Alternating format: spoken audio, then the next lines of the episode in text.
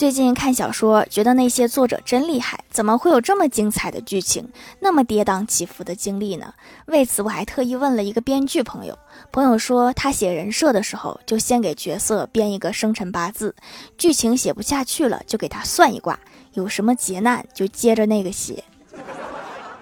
怎么这个编剧还得会算命吗？